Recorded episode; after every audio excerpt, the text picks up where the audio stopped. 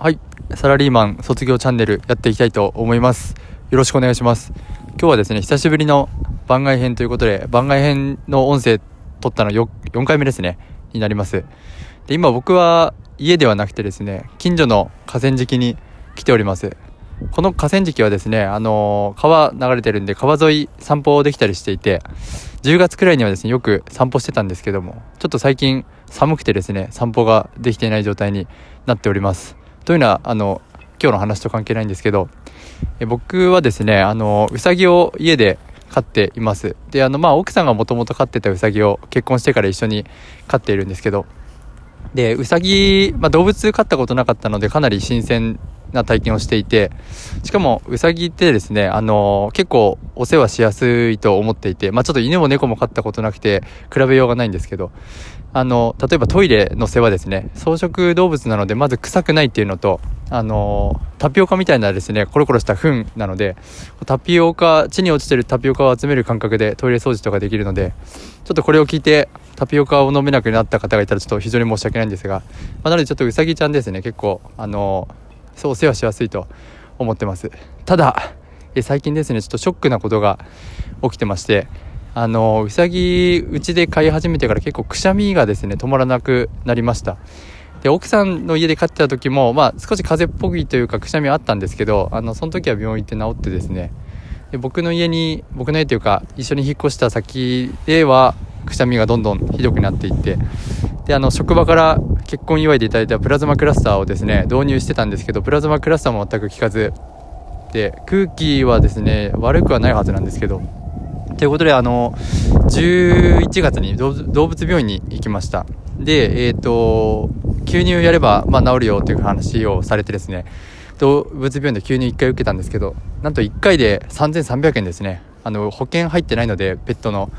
それはちょっと1回で3300円はきついなと思ったんで5回くらい受けた段階でしかも治らなくてどうにかできないかと思いました。それで先生に相談したら自分の家に吸入器を買えばちょっと安く済むって話をしてくれたので、まあ、そこはちょっとあの良心的なことを言ってくれたんですけど、えー、そのですね、えー、うさぎの吸入器をまああのメルカリでメルカリだなメルカリで買ったんですけど で、吸入器をやるようになってから、まあ、1回1100円くらいの値段で、家でできるようになりました。ですが、えー、っとですね、吸入を続けてても今ちょっと治ってない状況なんですよね。ちょっと本当にこれ原因なんだろうっていうことで、で、先々週くらいにやっとですね、あの、何の菌が悪さしてるのかっていう検査をしてもらいました。まあ、最初にその検査受ければよかったじゃんてみんな思うと思うんですがあの僕もそれ院長さんにちょっと最初に受けれなかったんですかねって話をしたんですけどなんかうさぎそもそも使える薬が限られてるってこともあって大体その吸入の薬を、えー、やればですね収まるようだったんですけどちょっと僕のうさぎだけはですねそんなことなくてということでやっと検査をしましてでその検査結果が出て、えー、今日ですね今度その検査で出た菌に対して何の薬が効くかっていう検査をするっていう説明を受けまして、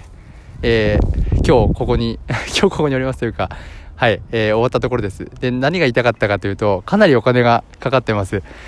うさぎに対して多分11月からですね10万円くらいかかっていて結構これはきついなと。